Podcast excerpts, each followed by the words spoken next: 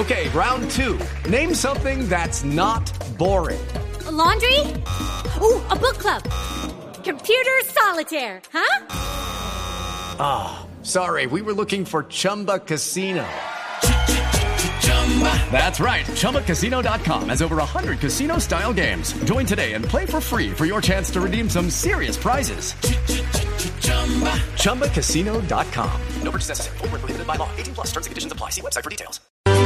El mismo debate se ha dado en México, se ha dado en los países en donde hay tratados de libre comercio y en donde están haciendo una evaluación por razones políticas, pero también por razones económicas. Doctor Bedoya, buenos días. Buenos días, Néstor. Jorge Enrique Bedoya es el presidente de la SAC, la Sociedad de Agricultores de Colombia. Doctor Bedoya, ¿ustedes tienen descifrado el mapa de la bandeja paisa en Colombia? Más o menos. ¿Cómo es? A ver. Pues miren, hay, de todo, porque usted tiene productos como el plátano, que no tiene mayor punto de importaciones, el frijol tampoco, la papa, pues de alguna manera ha tenido importaciones que se han venido quejando de un dumping que proviene de Bélgica, el arroz, por supuesto, que ustedes han visto toda esa discusión que hemos tenido con el sector, y pues el chicharrón, dependiendo, porque pues de cerdo sí entran aproximadamente unas 50 mil toneladas de cerdo importado, pero la producción es mucho mayor. De tal manera que hay un componente solo para mencionar esos productos y pues en, aguacate no tenemos eh, eh, cifras de importaciones que compitan o combatan a la producción nacional. De tal manera que yo creo que eso es como un equilibrio de bandeja paisa y prometer que la bandeja paisa va a ser producida siempre con producto colombiano, pues yo creo que es de alguna manera una falacia porque hay que ser realista en materia de lo que son los temas comerciales y quiénes son los perdedores o los ganadores cuando usted tiene la posibilidad o de buscar renegociar un acuerdo comercial, que en el caso de Colombia particularmente creo que por razones políticas no lo podrá hacer con los Estados Unidos, que es el país que más sensibilidad genera, y porque cuando usted genera una negociación de ese estilo, ahora que mencionaban a Donald Trump, pues obviamente hay que ver en una pelea de, de tigre con burro amarrado quién es el tigre y quién es el burro. Sí, pero me da la impresión de que, de que el tigre son ellos. Por supuesto. Y de hecho, cuando se negoció el TLC Ergo, nosotros somos los burritos de la metáfora. Doctor, doctor Bedoya, el frijol que importamos es de Estados Unidos, ¿cierto?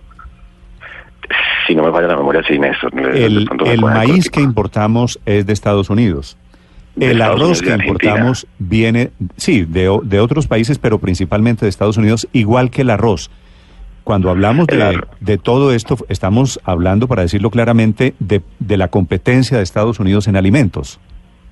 Sí, particularmente en materias primas en alimentos, pero también fíjese lo siguiente, las exportaciones de flores son a los Estados Unidos en su mayoría y también obviamente parte de Europa.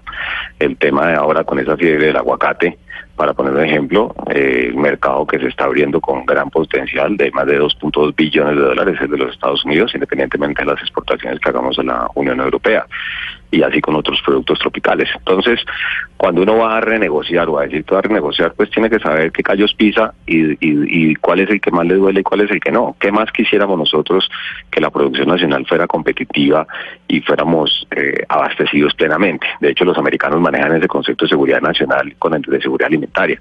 Pero lo que hay que buscar no es por producir por producir, sino que sea competitiva la producción y para eso se requieren las vías terciarias que no hay, para eso se requiere empresarizar al pequeño productor, porque a punta de economía familiar campesina daremos subsistencia, pero no le generaremos riqueza a esos mismos campesinos y los temas de educación y muchos otros temas que ustedes nos han dejado compartir en su emisora. Sí, doctor Bedoya, una bandeja paisa más o menos, pues obviamente depende del restaurante o depende en el hogar en que se haga los insumos, pero una bandeja paisa en un restaurante normal vale cuánto? Vale 15 mil pesos, más o menos, ¿cierto? Yo creo que dependiendo si es un corrientazo puede estar del orden de los 6.500 y un restaurante, sí, eh, sí póngale que entre 6.500 y 20 mil pesos. Pero, pero quiero, quiero, poner, quiero poner un precio genérico, tal vez un promedio, porque es cierto, uno puede conseguir un corrientazo a 6 mil, 7 mil pesos, pero también una bandeja paisa en un sitio, en un restaurante de esos de mm, almorzaderos paisas, vale un poquito más. Redondeemos la... Haga el promedio. En un sitio caro puede costar 30 mil. en un sitio barato, más, o menos, por eso digo, 15 más barras. o menos. 15, 15, sí. 15 barras, sí señor.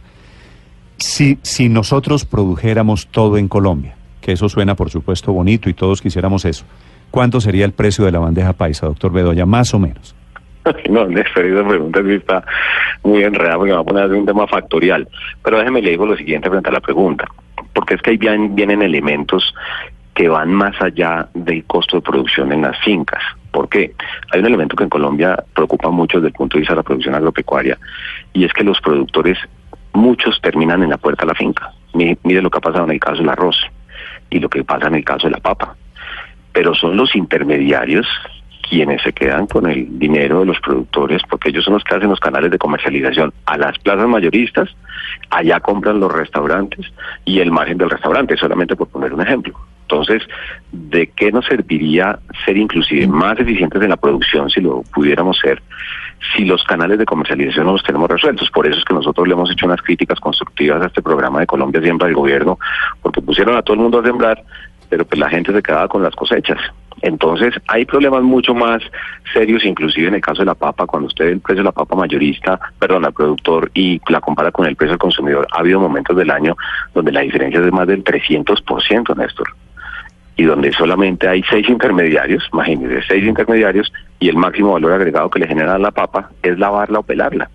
Entonces, lo que nosotros buscamos y lo que uno le diría al próximo gobierno es, oiga, pensemos primero en cómo logramos que el productor sea rentable y que sea más competitivo desde, el punto de vista de la producción. Y para eso, por ejemplo, el tema de las vías terciarias. Si no, pues apague y vámonos. Doctor Bedoya, lo cierto es que hace apenas seis días todos los gremios del país, incluida por supuesto la SAC, hicieron público su apoyo a Iván Duque. La pregunta que hoy se hacen muchas personas es ¿por qué la SAC no apoya entonces a Gustavo Petro si es quien está proponiendo ayudar a los agricultores colombianos y que la bandeja paisa sea 100% paisa?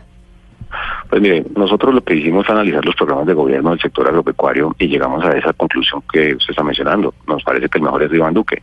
Y luego hay tres razones por las cuales nos parece que el, programa de Gustavo Petro no es el mejor para la ruralidad. Primero porque está promoviendo y diciendo que va a renegociar los TLCs.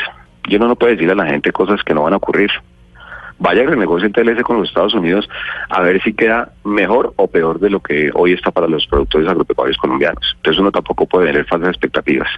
Lo mismo ocurre con el caso del tema con el Ecuador para poner el tema del arroz. Lo segundo, el tema de la propiedad jurídica y la seguridad jurídica para la propiedad rural de todos los productores de nuestro país el doctor Gustavo Petro está diciendo que él no va a permitir que se reforme la ley 160 del 94, como lo hemos trabajado con el gobierno del presidente Santos, donde hay un elemento tan importante como la extinción de dominio y expropiación que tienen que tener claridad. Eso no es bueno para el campo. Y lo tercero, que es lo que está diciendo, es que esto solo se enfocará en un grupo poblacional de la ruralidad y empieza a generar unas opiniones que estigmatizan a los medianos y a los grandes empresarios cuando todos caben en la ruralidad de nuestro país, donde con ese enorme potencial de más de 24 millones de hectáreas realmente se puede hacer cosas maravillosas. En cambio, el programa del doctor Iván Duque es mucho más integral, es mucho más sensato desde la lógica de los temas de los bienes públicos, y usted lo leyó en el comunicado de prensa que nosotros despedimos el día lunes de 5 de junio en esos siete puntos, y por eso identificamos que tiene mayor coherencia con lo que necesita el campo de nuestro país. Doctor Bedoya, muchas gracias por acompañarnos esta mañana. A ustedes muy amables.